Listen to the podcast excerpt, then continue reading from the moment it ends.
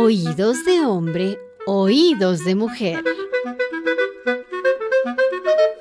Una mujer es un detector de mentiras. Es un radar andante que percibe las señales verbales y no verbales, analiza todos los datos y saca conclusiones casi siempre acertadas. Es muy difícil engañar a una mujer. Cuando los hombres mienten, las mujeres descubrimos esas mentiras en pequeños matices de la cara, a través de vibraciones sutiles del cuerpo. Los hombres carecemos de esta sensibilidad.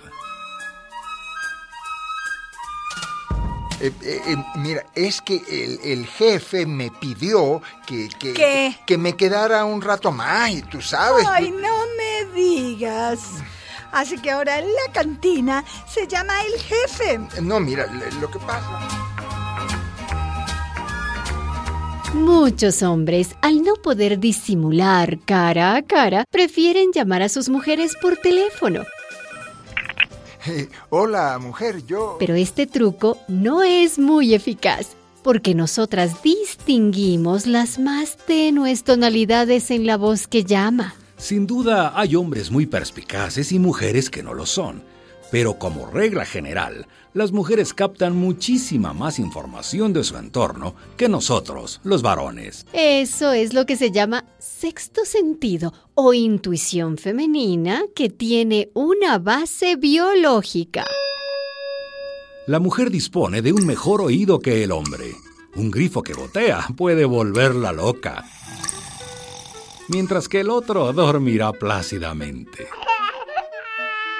Experimentos con bebés demuestran que las niñas son doblemente sensibles a los sonidos agudos. Con solo una semana, una recién nacida puede distinguir la voz de su madre entre todos los sonidos de una sala. El varoncito no lo consigue. El cerebro femenino distingue muchos estímulos auditivos sin mezclarlos. Una mujer puede escuchar dos o más conversaciones al mismo tiempo.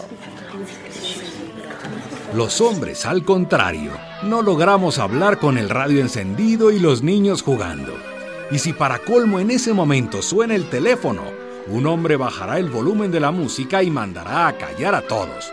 Una mujer levantará sin problemas el auricular.